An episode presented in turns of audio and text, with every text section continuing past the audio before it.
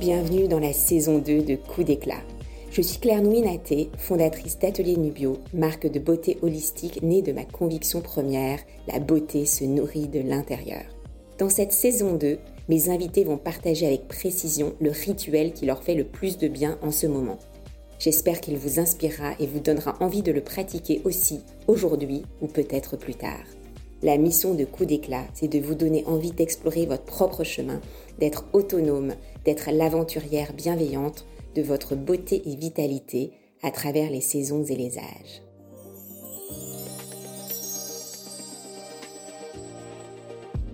Marie Quéru vit pour ranger.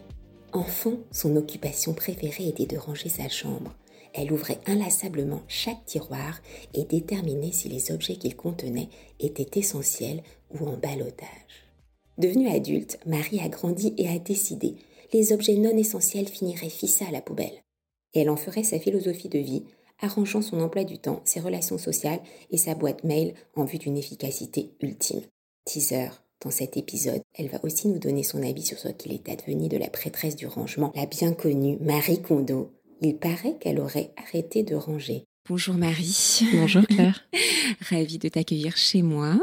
Merci beaucoup. Je suis ravie d'être là et c'est très joli. Ça correspond beaucoup à l'écologie d'intérieur. On était un petit peu stressés à l'idée de t'accueillir. On a vraiment essayé de ranger quand même. Après, on a de la chance d'avoir beaucoup de placards. En effet, ça fait très rangé, mais ne va pas ouvrir les placards. tu me donnes envie de le faire. ouais, donc on va rester juste sur cette impression de rangement. Donc aujourd'hui, on va parler euh, des rituels qui te font du bien vraiment à toi, on va commencer par une question rituelle sur coup d'éclat que tu connais parce que je t'ai quand même mise dans le secret. Quelle est ta mission sur Terre? Merci beaucoup pour cette question. C'est une très belle question et j'aime beaucoup parler de ma mission, justement. Je ne sais pas si c'est ma mission sur Terre, mais en tout cas, c'est celle que j'essaye de mettre en œuvre. C'est vraiment de rendre le durable désirable et la sobriété inspirante. Alors, qu'est-ce que ça veut dire tout ça? C'est de montrer qu'en fait, on est dans une société de surabondance, surabondance à la fois de biens, d'informations, de tâches. On est sollicité en permanence, en fait, à la fois au niveau de notre espace et de notre esprit et de notre planning quelque part. Donc c'est ce que j'appelle la pollution visuelle, mentale, environnementale. On pourra peut-être en reparler. Et ma mission, justement, c'est de montrer qu'en fait, on peut trouver le plaisir autrement que dans la surconsommation effrénée. Et quand je dis surconsommation, c'est pas seulement la consommation de biens, c'est vraiment le fait d'être tout le temps occupé dans son planning, d'avoir des dîners dans tous les sens, de s'imposer énormément de tâches, de responsabilités. Finalement, ce n'est pas que son environnement immédiat, c'est l'ensemble de sa vie. Et donc de comprendre que cette surconsommation, elle nous épuise autant qu'elle épuise les ressources de la planète, puisqu'évidemment c'est lié. Hein. à chaque fois qu'on consomme, on va solliciter des ressources, soit des ressources de la planète, soit nos ressources propres, finalement, nos ressources internes. Et donc l'idée, c'est d'aller comprendre que la sobriété pas dans le sens de privation, mais dans le sens de retour à l'essentiel, l'essentiel pour soi, eh bien, ça va euh, permettre d'être tout simplement plus heureux, d'avoir plus de bien-être, plus de plaisir. Et donc, c'est en ça que je dis rendre le durable désirable, c'est-à-dire que le durable est souvent associé à quelque chose de, de contraignant. Et moi, j'ai envie de montrer au contraire ô combien c'est inspirant, libérant enfin libératoire plutôt, on va dire, ô combien ça nous fait énormément de bien au quotidien. Et il se trouve qu'en plus, ça va avoir un impact bah, sur la planète. C'est tout bénéfice, quelque mmh. part. Et donc, c'est pour ça que c'est vraiment ça ma, ma mission rendre le durable désirable et la sobriété inspirante, montrer qu'un autre chemin est possible que celui qu'on a l'habitude euh, d'avoir et dans, dans, lequel on est somme toute un petit peu englué. Et est-ce qu'il s'agit de simplifier sa vie? Oui, alors ça passe effectivement forcément par une forme de simplification, puisqu'effectivement on a beaucoup beaucoup de sollicitations. Et en fait beaucoup de personnes euh, voient dans, ma démarche une démarche de, rangement. Hein. Mon, nom l'évoque, alors qu'en fait, la rangeuse, c'est le fait d'arranger les choses, c'est pas le fait de ranger, même si évidemment, il y a un petit jeu de mots euh, derrière caché. Mais en fait, l'idée, ce n'est pas de il y a beaucoup de personnes qui passent du temps à essayer d'organiser leur vie, de mmh. ranger leur vie. Donc, que ce soit ranger leur intérieur, tu as parlé de tes placards, du sentiment de rangement, et que la réalité derrière est tout autre. Euh, y a, de la même façon, on passe son temps à essayer de faire rentrer au chausse-pied des réunions, voilà, une vie sociale, euh, tout un tas de choses en fait. Et la solution n'est pas là parce que je pars du principe moi que c'est une équation qui est insoluble. C'est-à-dire qu'à partir du moment où on a, un espace fini, où on a un emploi du temps par définition fini, eh bien on ne peut pas y faire rentrer une quantité de choses toujours infinie. Et, et donc c'est une équation qui rend fou parce qu'en fait on essaye de trouver des astuces, on essaye de trouver des solutions pour manager quelque part ce trop-plein, ce trop-plein à la fois matériel et immatériel, et on n'y arrive pas. Et donc ça rend fou parce qu'on n'y arrive pas, et ça rend fou parce qu'on on, s'épuise à le faire. Et donc effectivement, la solution pour moi, et c'est le principe de l'écologie d'intérieur, hein, c'est de retrouver l'équilibre. Et comment on retrouve l'équilibre?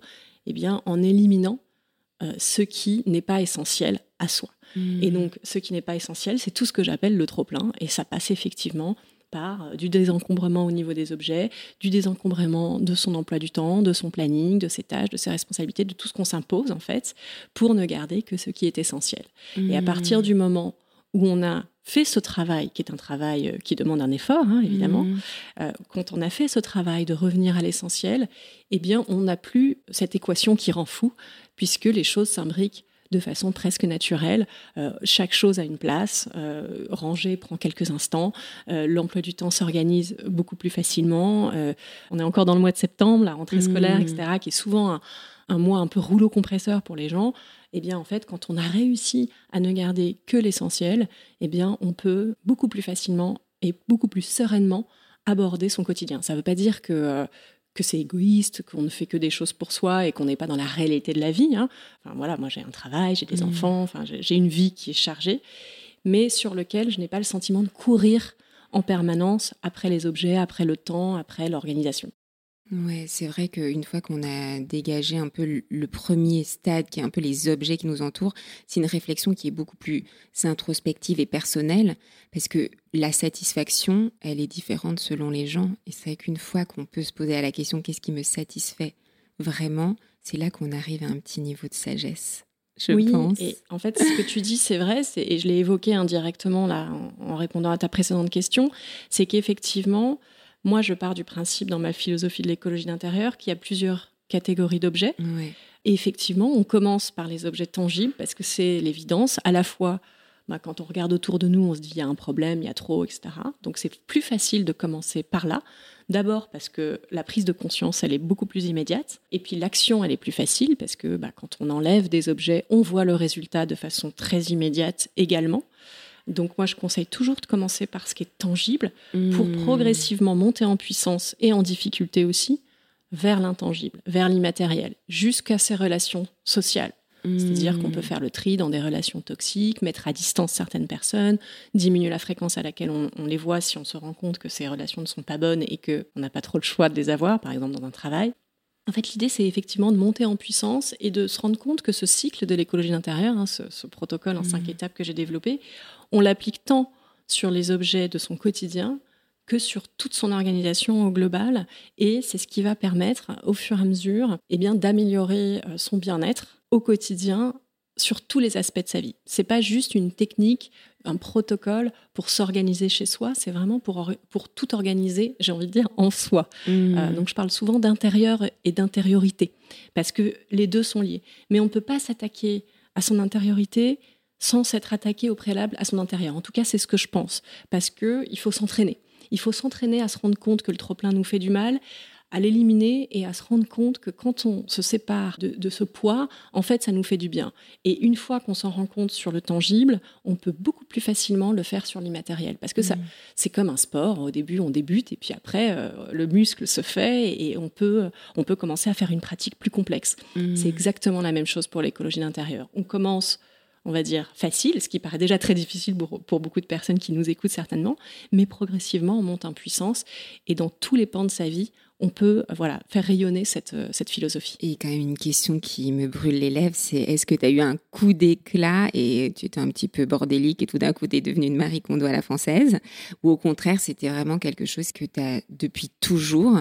Parce que souvent, ce côté un peu, euh, comme je disais, suractivité non satisfaisante, je trouve que c'est quand même très révélateur euh, d'une typologie de personnes. C'est souvent des femmes millennials parce que moi, en tout cas, quand j'étais adolescente ou jeune adulte, j'étais, m'en sentais beaucoup moins submergée par tout ce que je dois faire et ce côté un peu j'ai besoin de me revenir à l'essentiel. Et ça que Nubio aussi vient de ce nom. Il m'a été, euh, je dis ça, ça fait très spirituel, mais il m'a quand même été euh, donné. J'ai les rêvé. Et c'est vrai qu'il y avait ce côté aussi d'essentiel. Mais j'ai pas toujours été euh, à fond dans l'essentiel. Je fais partie aussi des gens qui, quand ils achètent, mais peut-être que c'est faux, mais ça m'arrive d'acheter des choses et ça me fait plaisir d'acheter un objet, un joli objet. Voilà. Est-ce que toi, dis-moi un peu ton parcours qui t'a mené jusqu'à cette philosophie de vie que tu incarnes, je pense, jusqu'au bout des ongles. Merci, c'est gentil. Écoute, oui, pour répondre à, ta question, il y avait plusieurs questions dans ta question, mais, pour répondre à la première de tes questions, est-ce que j'ai toujours été comme ça? La réponse est oui. J'ai toujours été un peu cette alien, même dans ma famille. Les personnes qui racontent leur histoire racontent l'histoire d'une révélation, de quelque hmm. chose qui a changé. Euh, ça peut être d'ailleurs un, événement... Euh, parfois euh, hyper positif et parfois traumatique. Moi, dans mon cas, on va dire que la révélation s'est faite à partir du moment où j'ai compris que je pouvais aider les personnes avec cette philosophie-là, là où avant je pensais que j'étais un alien, justement, comme je te le disais. Mais en revanche, cette pratique, je l'ai toujours eue.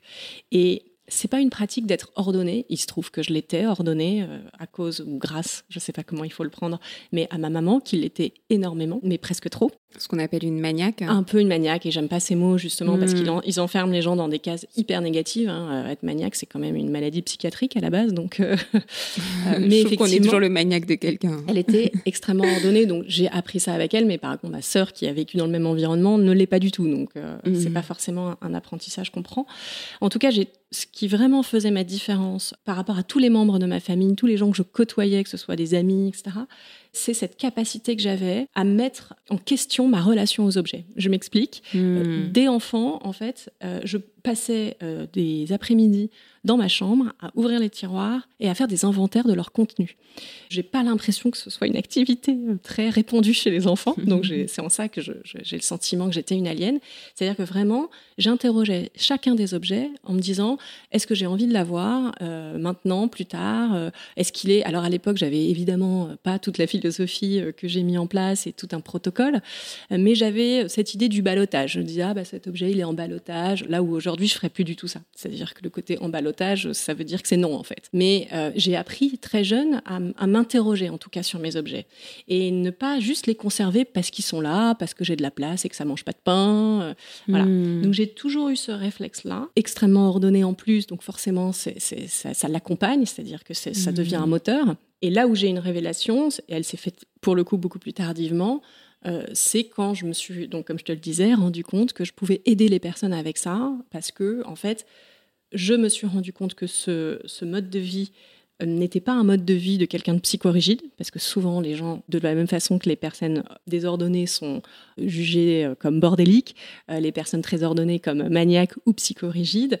euh, eh bien moi j'étais un peu classée dans, dans, la catégorie des personnes un peu bizarres, parce que bureau toujours nickel, parce que maison toujours nickel, et donc je le vivais comme quelque chose d'un peu étrange, que je ne partageais pas, que je gardais pour moi, et au bout d'un moment, je me suis rendu compte qu'en fait, ce mode de vie m'apportait le bien-être dont on a parlé au départ. Hmm. M'apportait plus de temps, euh, plus de facilité sur énormément de choses. Que, en fait, en gros, euh, je dirais pas que les choses roulent toutes seules, hein, parce que ça se fait pas tout seul, mais il y avait beaucoup moins de grains de sable dans la machine que euh, pour certains de mes amis, mes collègues, etc.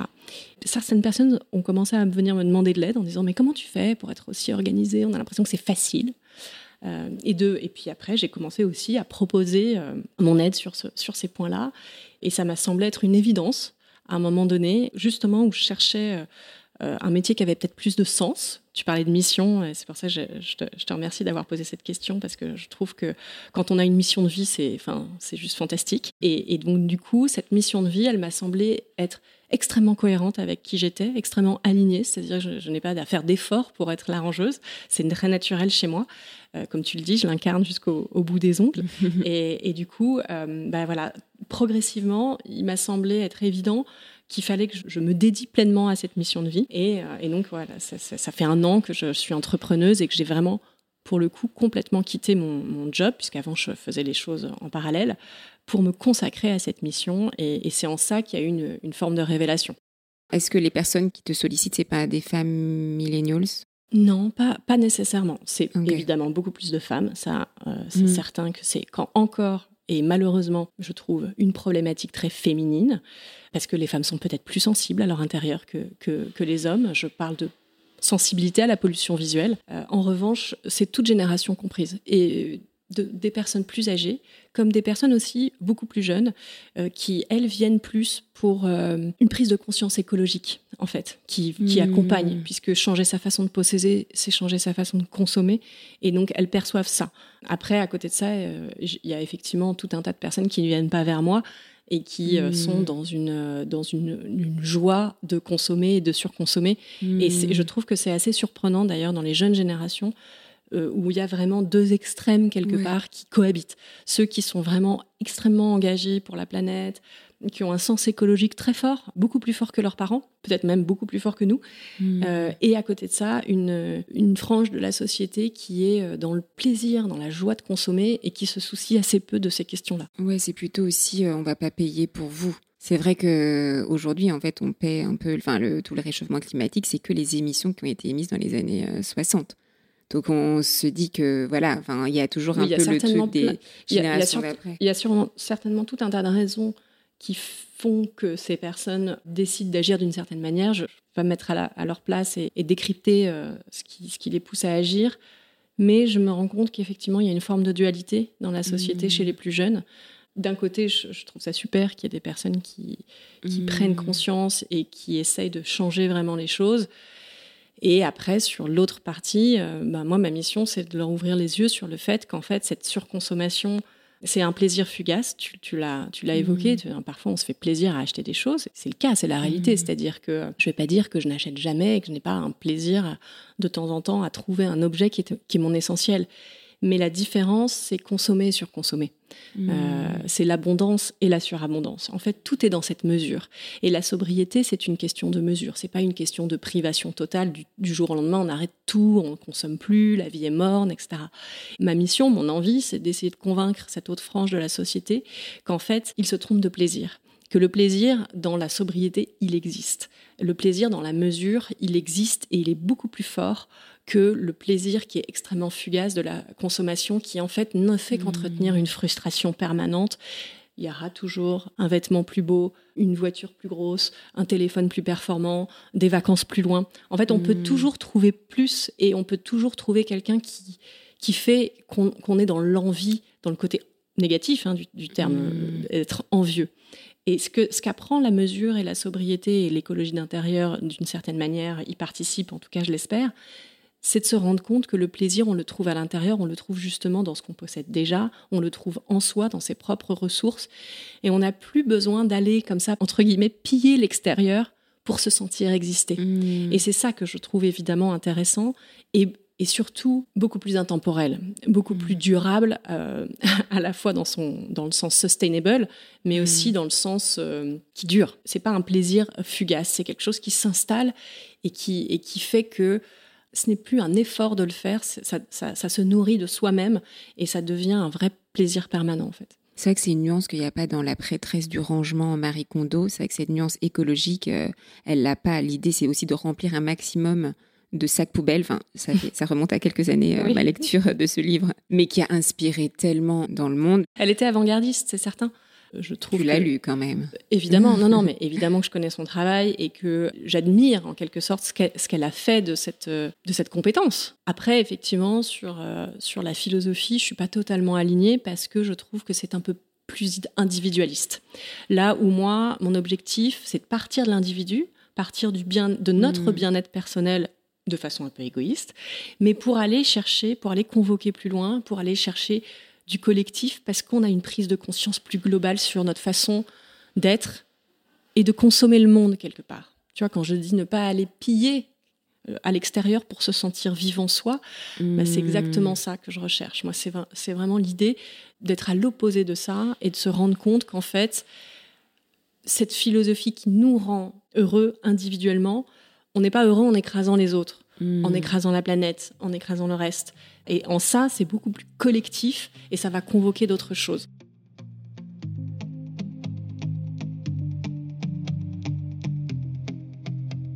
C'est la moitié de l'épisode. On prend le temps d'inspirer et d'expirer toutes les pensées et les sensations qui ne nous servent plus. La cure Nouveau Départ d'Atelier Nubio a été imaginée pour remettre les compteurs à zéro. Composée de 5 grands jus de légumes frais et pressés à froid, cette cure est à prendre en remplacement des repas pendant 1 à 5 jours. Cette cure de jus offre l'opportunité d'une pause digestive et soutient vos organes filtres. À la clé, on se sent mieux. Écoutez, c'est vraiment une expérience transformative. La peau est plus belle. Vous récolterez des compliments dès le premier jour de cure. Les fringales et envies de sucre sont réduites à zéro. À commander sur atelierNubio.fr et renouveler tous les deux mois ou tous les mois si on aime ça. Bonus, les jus sont super bons. Bah, en tout cas, tu nous as dit que toi, tu adoptais justement cette philosophie de vie et que ça avait l'air d'être très fluide et tout ça.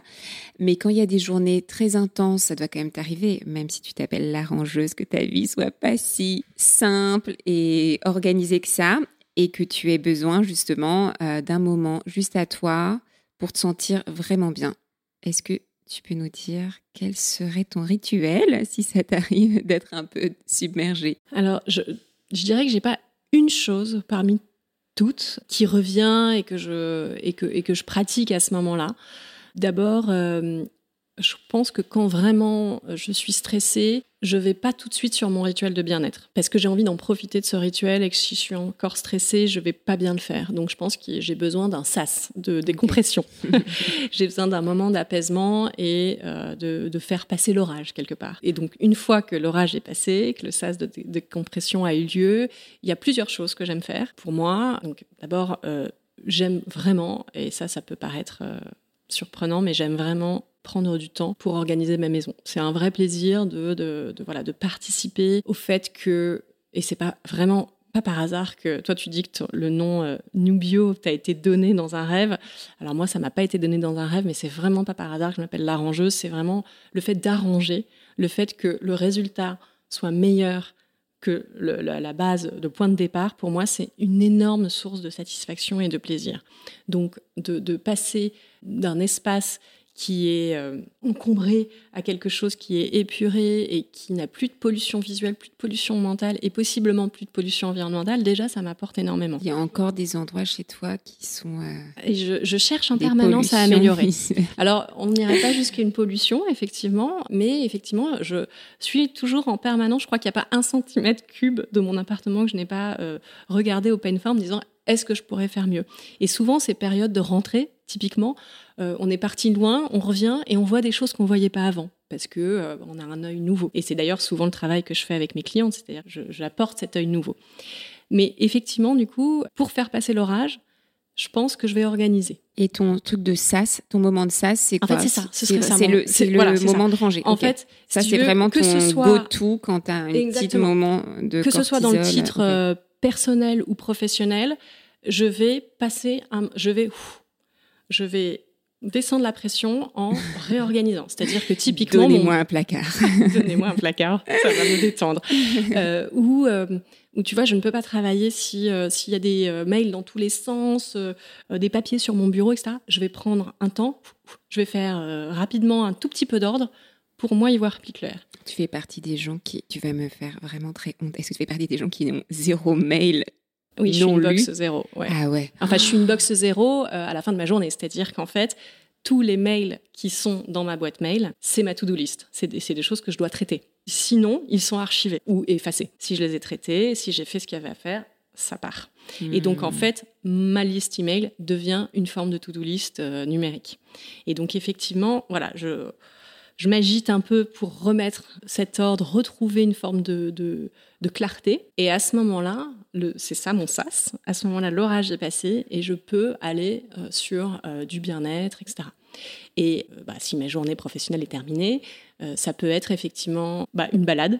J'aime beaucoup avoir le nez en l'air et regarder euh, bah, les, immeubles parisiens quand je suis à Paris. Je trouve qu'il y a des détails magnifiques dans l'architecture, des petites choses que l'on ne voit pas forcément si on n'y prête pas attention. Ça, c'est beaucoup de plaisir pour moi.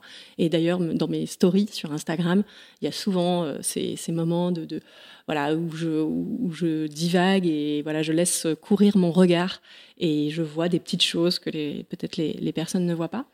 Quand je suis à l'île de Ré, euh, car j'y suis souvent, j'ai la chance d'avoir une maison là-bas, bah, c'est des balades euh, sur la, sur la plage, euh, les pieds nus, dans le sable, c'est énormément de plaisir aussi, laisser les, les pensées divaguer. Et puis après, dans les, dans les choses vraiment factuelles, on va dire, de temps en temps, et il faut que ça reste un, luxe, entre guillemets, j'adore prendre un bon bain, tu vois, très délassant mmh. à la à la japonaise, quoi. Pas pour se laver, mais mmh. juste pour un bain chaud, pour mmh. enlever les pressions.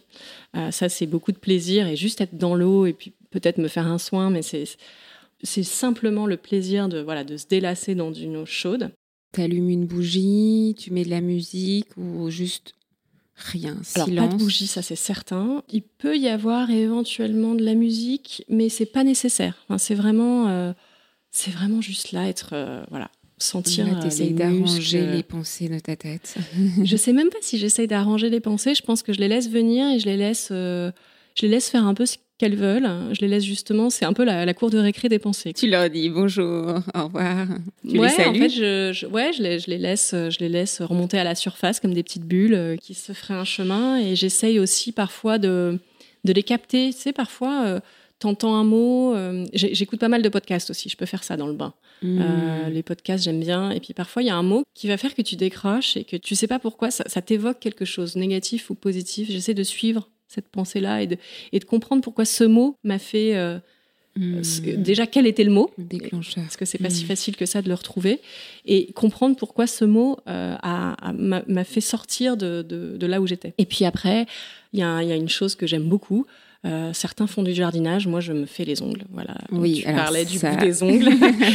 et effectivement, pour notre petit rituel de bien-être, parce que ça tu fais toute seule, parce que comme je te partageais, j'ai toujours trouvé que les ongles.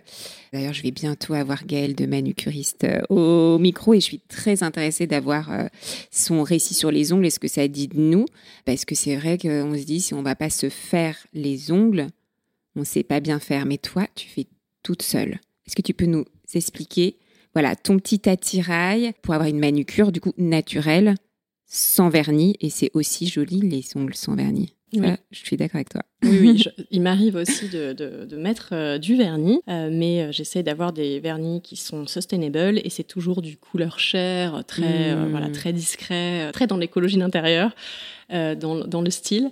Euh, tu nous enverras une photo de ton set de manicure dans les notes du podcast. J'ai ce qu'on appelle, euh, et mes enfants savent ce que c'est quand je leur demande, une trousse à ongles. Donc je leur dis, va me chercher ma trousse à ongles. J'ai une trousse dédiée à ça. Effectivement, j'ai une petite passion.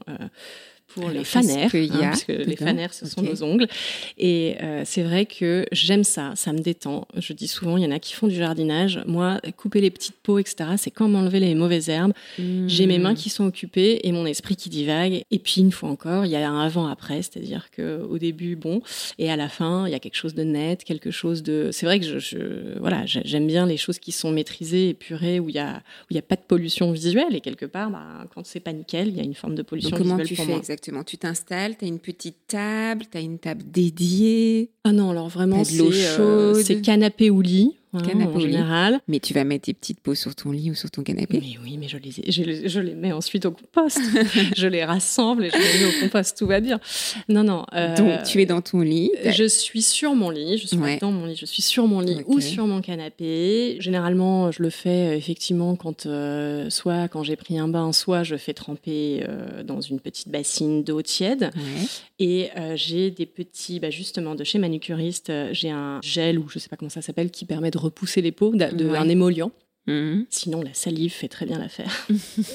Pardon, ce n'est pas très ragoûtant, mais c'est une réalité. Euh, et donc, je, repousse. Alors, j'ai des petits outils euh, métal euh, qui permettent, un peu semi-pro, qui mhm. permettent de repousser les petites peaux. Et en fait, le plus long, c'est ça. Hein. c'est vraiment la préparation de mhm. l'ongle. Après, on peut ou pas appliquer un vernis, mais le vrai travail, c'est vraiment de préparer l'ongle, donc de repousser ces petites peaux, de les couper après. Alors je ne connais pas du tout les noms des, hmm. des outils, mais je crois que ça doit avoir des noms. C'est comme une sorte de petit hmm. ciseau euh, au bout très très fin. Et je coupe l'ensemble des petites peaux autour. ça, c'est énormément de satisfaction. c'est vraiment les petits plaisirs simples. Et ensuite, j'utilise un polissoir, tu sais, où il y a plusieurs faces. Et euh, alors, faut pas polir euh, comme un fou, hein, parce que sinon, ça, enlève euh, bah, forcément une partie de l'ongle. Hmm. Et puis, la dernière face, en fait, elle fait briller l'ongle, comme si on avait du vernis incolore. Hmm. ensuite, bah, j'ai oublié de dire que je lime l'ongle et je, le, je lui donne une forme adéquate, pas trop hmm. long, pas trop court. Je trouve que c'est élégant. Là, ils sont un petit peu longs, par exemple. Là, on est obsédé par les ongles. je n'arrête pas de les regarder. Mais c'est vrai, là, tu me décris le truc. J'ai juste envie d'aller prendre soin de mes ongles. Ouais. Et, je finis par euh, par une, huile, euh, une, petite huile hydratante euh, pour les cuticules. Euh, j'ai plusieurs produits et je change selon l'envie. Et un peu de crème pour les mains et, voilà. Super, tu utilises quoi comme crème pour les mains? J'en ai plusieurs. J'aime bien On the Wild Side. Tu fais pas tes cosmétiques toi-même? Non, je sais pas bien faire et hum, peut-être qu'un jour je ferai, mais pour l'instant, je suis quand même très sensible aux odeurs, aux textures et... Hmm il y a quand même des marques qui font ça beaucoup mieux que moi. Mmh. Euh, et dès lors qu'elles sont, euh, tu vois, respectueuses à la fois de l'environnement euh, et aussi de notre peau, mmh. les huiles, toutes ces choses-là, ben, je, je, préfère quand même faire appel à des spécialistes, on va dire. Il y a toujours le curseur à placer sur ce que je fais moi-même ou pas. C'est vrai qu'on a toujours ces questions, est-ce que nous on fait des produits non, mais c'est toujours qui la même sont chose, extrêmement longs à faire, tu vois. Si c'est un plaisir de le faire, ouais, ouais. pourquoi pas? Ouais. Moi, pour moi, c'est pas un plaisir parce que le résultat sera pas à la hauteur de mes attentes. En fait, c'est plus, c'est pas hmm. tant l'effort, c'est le résultat obtenu qui, je sais, ne va pas suffisamment me satisfaire. Euh, il y a des marques comme euh, Absolution, euh, comme j'efface tellement les, les, les, packaging et tout ça que j'ai plus les noms J'ai eu Isabelle sur le podcast aussi d'Abso. J'aime hmm. beaucoup les odeurs, par exemple, d'Absolution. Hmm. Elles sont subtiles, je trouve. Elles sont voilà, j'aime énormément, j'aime beaucoup. Euh, Audacité, euh, t'aimerais, je pense, parce que c'est assez subtil aussi sur les parfums. Peut-être. J'aime beaucoup les huiles aussi, étonnamment. Alors que je hmm. pensais que me mettre des huiles sur le visage, c'est pas quelque chose qui me, qui me satisferait. Et en fait, j'ai découvert euh, ces, ces, rituels avec la marque minimaliste. Hmm. Et, en fait, j'aime beaucoup. Voilà, donc je, fais appel à des marques qui font attention, à la fois dans l'esthétique, enfin, beau, pratique et durable. Hein, c'est les, les, hmm. trois piliers de l'écologie d'intérieur. Donc forcément, je, je les applique au quotidien. Et dans ce que je consomme, j'essaye toujours de trouver du beau, pratique et durable. C'est pas toujours, euh, on n'arrive pas toujours à avoir tous les critères parfaitement remplis notamment le critère du durable. Hein. on pourrait toujours euh, venir euh, chercher la petite bête et, se dire ah bah non c'est pas assez, c'est pas assez, c'est pas assez. Mais je trouve qu'il faut encourager les marques qui essayent et personne n'est parfait sur ce chemin-là. C'est un chemin, mais il y a plein de chemins qui sont. Exactement. c'est aussi très relaxant de se dire qu'on est sur un chemin et, et le wellness c'est pareil, hein, c'est un voyage et on n'a pas besoin de la même chose tout le temps au même moment de l'année où on conçoit et ça peut vraiment évoluer. Et en parlant de fragrance et de sensorialité, comme tu sais, on a cette question aussi rituelle. Euh, chez Atelier Bio, on dit que les plantes nous guident. Est-ce que toi, il y a une plante qui s'est trouvée sur, sur ton chemin ou qui t'apaise ou que tu aimes goûter, infuser, voir ou rêver. Est-ce que tu peux nous parler de ta plante totem? Alors, je ne sais pas si c'est ma plante totem. Euh, tu vois, c'est rigolo parce que je, dans ma philosophie, je parle d'une philosophie de l'essentiel, pas de hmm. minimalisme. C'est-à-dire qu'on ne doit pas choisir une chose, mais on peut avoir plusieurs essentiels. Tu peux avoir plusieurs plantes totem. Et à chaque fois que tu me poses une question, je suis désolée, je réponds un peu à côté, mais parce qu'il y a ah, y en ait plusieurs. Hmm. Euh, on ne peut pas avoir une plante, mais plusieurs plantes En fait, tu as parlé, euh, as parlé de, d'odeur. Et là, il y a deux choses qui me sont venues tout de suite à l'esprit. Et si j'étais née, si j'étais parfumeur, je, pense que je développerais quelque chose autour de ça. Euh, parce que c'est, je trouve, un parfum qui est magnifique et qu'on met pas souvent euh, en avant. C'est le parfum de la feuille de la tomate. J'aime beaucoup ce parfum. Je le trouve à la fois fort et subtil, pas mmh. agressif. Et de la même façon, alors là pour le coup, il y, a des, il y a des parfums qui existent avec cette, cette, cette, cette odeur. C'est le pareil le parfum de la feuille de figue, hmm. euh, qui évoque énormément de choses. Hmm. Il y a aussi le parfum de l'herbe coupée que j'adore. Hmm. Ce sont des petites choses qui évoquent plus des moments en fait que vraiment des choses que j'aurais envie de, me, de, de mettre sur moi. Mais en tout cas, Euh, j'aime tous ces parfums un peu oubliés, un peu plus subtils, un peu moins évidents que euh, la vanille, les choses comme ça, qui, Hmm. qui sont très fortes et qui viennent convoquer des choses immédiates que je ne déteste pas non plus. La mais feuille de figuier, c'est la quoi feuille de comme figuier, la feuille de tomate, c'est l'île de Ré. bah, la feuille de figuier, c'est évidemment l'île de Ré, c'est l'été, c'est quand même une- la chaleur, c'est ces, moments qui s'allongent un peu, qui s'étirent dans le temps. Euh, et la feuille de tomate, c'est ma grand-mère, c'est le jardin de mon grand-père, c'est pareil, c'est ces moments qui s'étirent dans le temps où, où en fait on a on n'a plus vraiment de contraintes, on laisse les sens un peu se, se développer, s'étendre. Enfin, il y a vraiment voilà, il y a quelque chose de, de l'ordre de, de la sérénité, je trouve, dans ces odeurs-là. Hmm. Et après, il y a une fleur que j'adore, c'est la pivoine. Alors là, c'est plus esthétique parce que elle est à la fois simple et complexe. Il suffit d'une fleur, il suffit d'une pivoine, n'a pas besoin d'un bouquet pour faire quelque chose de magnifique. Et, à l'intérieur, c'est quand même une multitude de feuilles très fines, très douces. Ça, ça convoque la féminité, en fait, cette fleur. Hmm. Elle n'a pas vraiment d'odeur, mais elle est là et ouais, j'aime beaucoup la pivoine. Mais on peut avoir une multitude de, de plantes totems et ça peut changer, tu vois, en fonction de voilà de l'âge qu'on a. C'est vrai que quand on commence à, avoir un peu plus d'âge, on va dire, on repense aussi à ses souvenirs d'enfance autour des plantes et elles prennent une nouvelle signification. Mais je ne sais pas ça, si c'est totem dans le sens où ça me représente. C'est- C'est c'est des choses que j'apprécie, mais est-ce que c'est Hmm. euh, ce qui me représente? Peut-être qu'il y a autre chose qui me représente plus, je ne sais pas. Super, merci beaucoup Marie. Merci Claire.